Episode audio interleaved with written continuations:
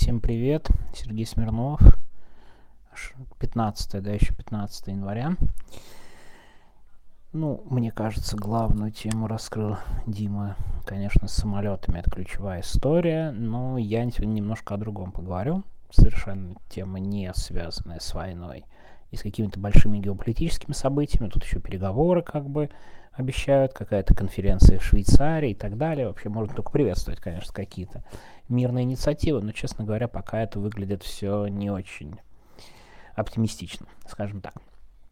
Но я сегодня совсем о другом поговорю, и прежде всего начну с благодарности по поводу бота. Я сегодня довольно быстро узнал о событиях в Башкортостане, потому что в бот прислали не только, кстати говоря, фотографии и видео, но и прям хорошие подробности. Большое спасибо, что используете бот. Очень круто, очень здорово. И я как раз хочу поговорить именно об этом событии. Потому что мне кажется, оно такое очень даже показательное. Мне кажется, это надо рассматривать в таком неожиданном контексте. И давайте честно, начнем с первого. К стыду своему, и, в общем, моих коллег. Я думаю, мы не очень следили за последним судом в Башкортостане. Да, это, кстати, правда, ну, так бывает, что ты не очень внимательно следишь, ничего не ждешь, тем более там дело вроде как не настолько э, на виду федеральной повестки. Речь идет, конечно, о Фаиле Алсынове, потому что сегодняшний день и сегодняшняя попытка ему вынести приговор – она, во-первых, провалилась, во-вторых, запомнилась очень большим скоплением людей, и мне кажется, это первая в этом сезоне по-настоящему крупная акция, уличная акция, причем именно тогда, когда этой акции не очень ожидают. И особенно, да, вот 2024 год, кто может митинговать. А вот мы видим, кто может митинговать. Это в поддержку башкирского активиста Файля Алсынова, бывшего одной из сопредседателей организации Башкорт. Там тоже довольно интересная с ними история. Я не могу сказать, кстати, что я погружен очень хорошо. Извините, у меня ребенок немножко заболел, кашляет, возможно, на заднем фоне, прошу прощения. Так вот, это тоже интересная история. Я тут не специалист, всегда можно смотреть. Тут Максим Курников очень хорошо разбирается. Вот его всегда интересно читать, как человек, который из Уфы, и очень любопытно интересно. А, вот понаблюдайте за ним, что он пишет, что он говорит по этому поводу. Это а, человек, который, правда, очень хорошо в этом понимает и разбирается.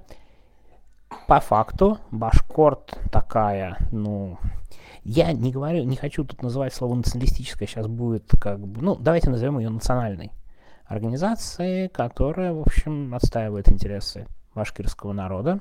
Они очень сильно протестовали при Куштау. Это была важная история. И мало того, власти республики очень активно пытались форсировать тему, что это экстремисты из Башкорта, потому что Башкорт объявили экстремистами еще там лет года 4, наверное, назад, 5, может быть. Их объявили экстремистами, и, разумеется, это была история внутри э, башкирская, потому что приехавший Хабиров, я так понимаю, в том числе с москвичами, ему не нравится все, что происходит в республике. Он попытался ее по классическим, кстати, извините, колониальным стандартам окончательно зачистить, а Башкортостан был все-таки своеобразной республикой, в том смысле, что очень долго там был.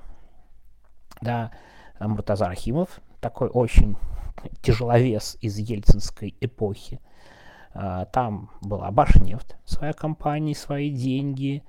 А, Хамитов, по-моему, да, был следующий главой республики. Мне, кстати, про него рассказывали довольно интересно. Ну, не про него, я могу только судить про медиа. Я не, не очень компетентен в политической борьбе.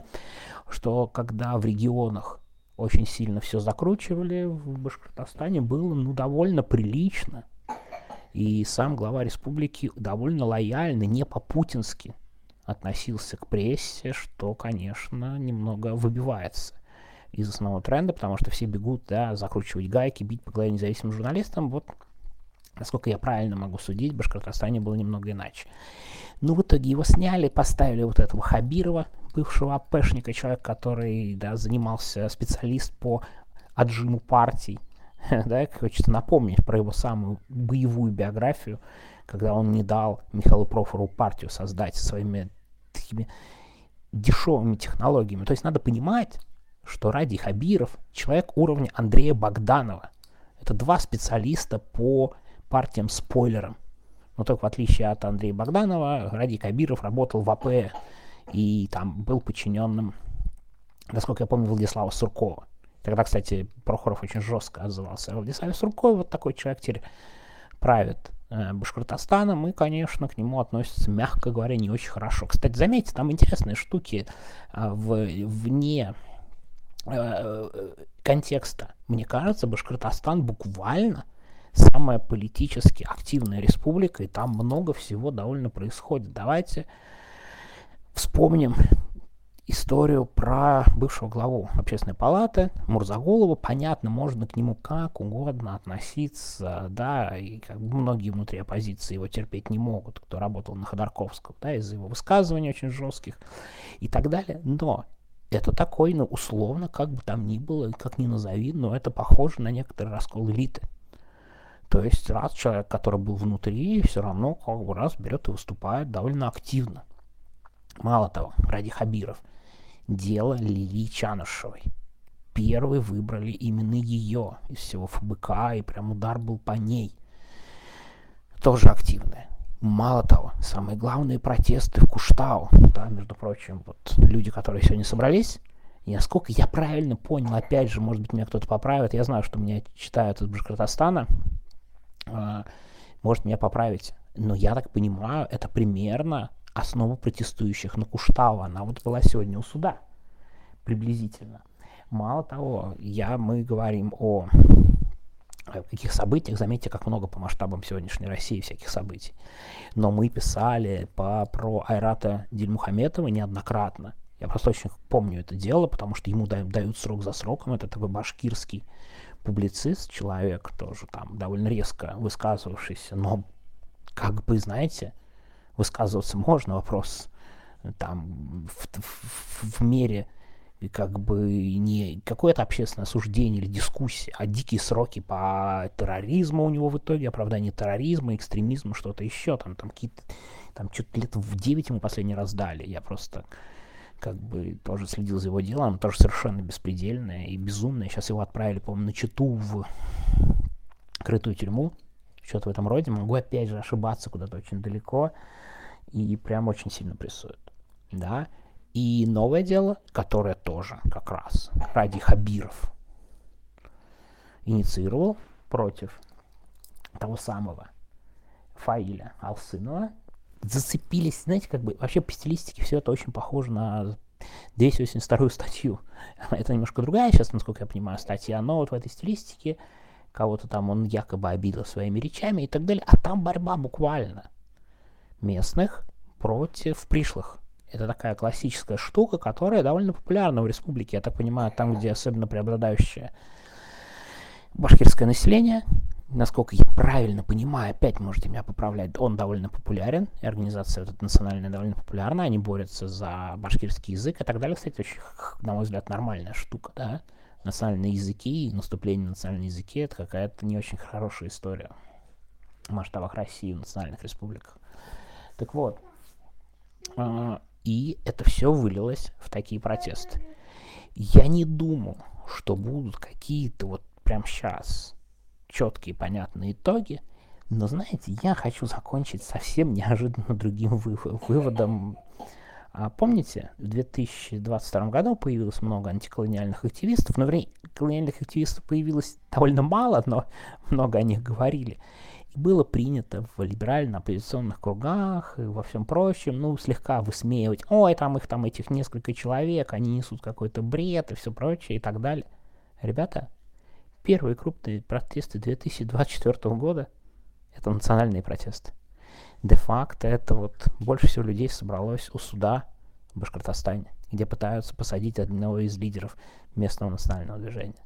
Мне кажется, пора вот этот вот снобизм и все прочие штуки оставлять и внимательнее посмотреть, несмотря на то, что там стилистика и какие-то слова, часто слепо скопированные с западных левых, мне тоже не очень нравятся. Но давайте немножко под другим углом на это посмотрим. Когда все говорят, ой, ну какой там распад России, это все совсем невозможно и все прочее и так далее. Мне кажется, такие вещи, как та события в Башкортостане, показывают, что напряжение есть, недовольство властями, особенно присланное в Москве, есть огромное, и это, в общем, довольно взрывоопасная ситуация глобально. Я не говорю, что это сейчас и так далее, но противоречия накапливаются. А в итоге там распад России, одна из проблем какая, да, что он будет восприниматься как некий свежий выход из, возможно, кризисной ситуации. И я бы к этому отнесся более серьезно, чем кажется. Да, там принято шутить и говорить, что это совершенно невозможно и так далее. Ну, сейчас кажется невозможным. Но, во-первых, протесты мы видим, недовольство Москвы мы видим, региональное недовольство в других регионах мы тоже видим. Так что чем это может быть закончится, ну, я не знаю. В общем, рекомендую, так сказать, снобизм некоторый по этому поводу и такое московское отношение. Ой, посмотрите, какие собрались там непонятные люди, какую чушь они несут, немножко оставлять при себе, возможно, вы будете очень сильно неправы. Да, очень интересные протесты. Еще раз спасибо за... Еще раз спасибо за бот. Все, у меня ребенок начал скандалить. Пожалуй, я буду заканчивать, а то он не хочет укладываться у меня спать. Артем, все, пошли спать. Все, всем пока и до завтра.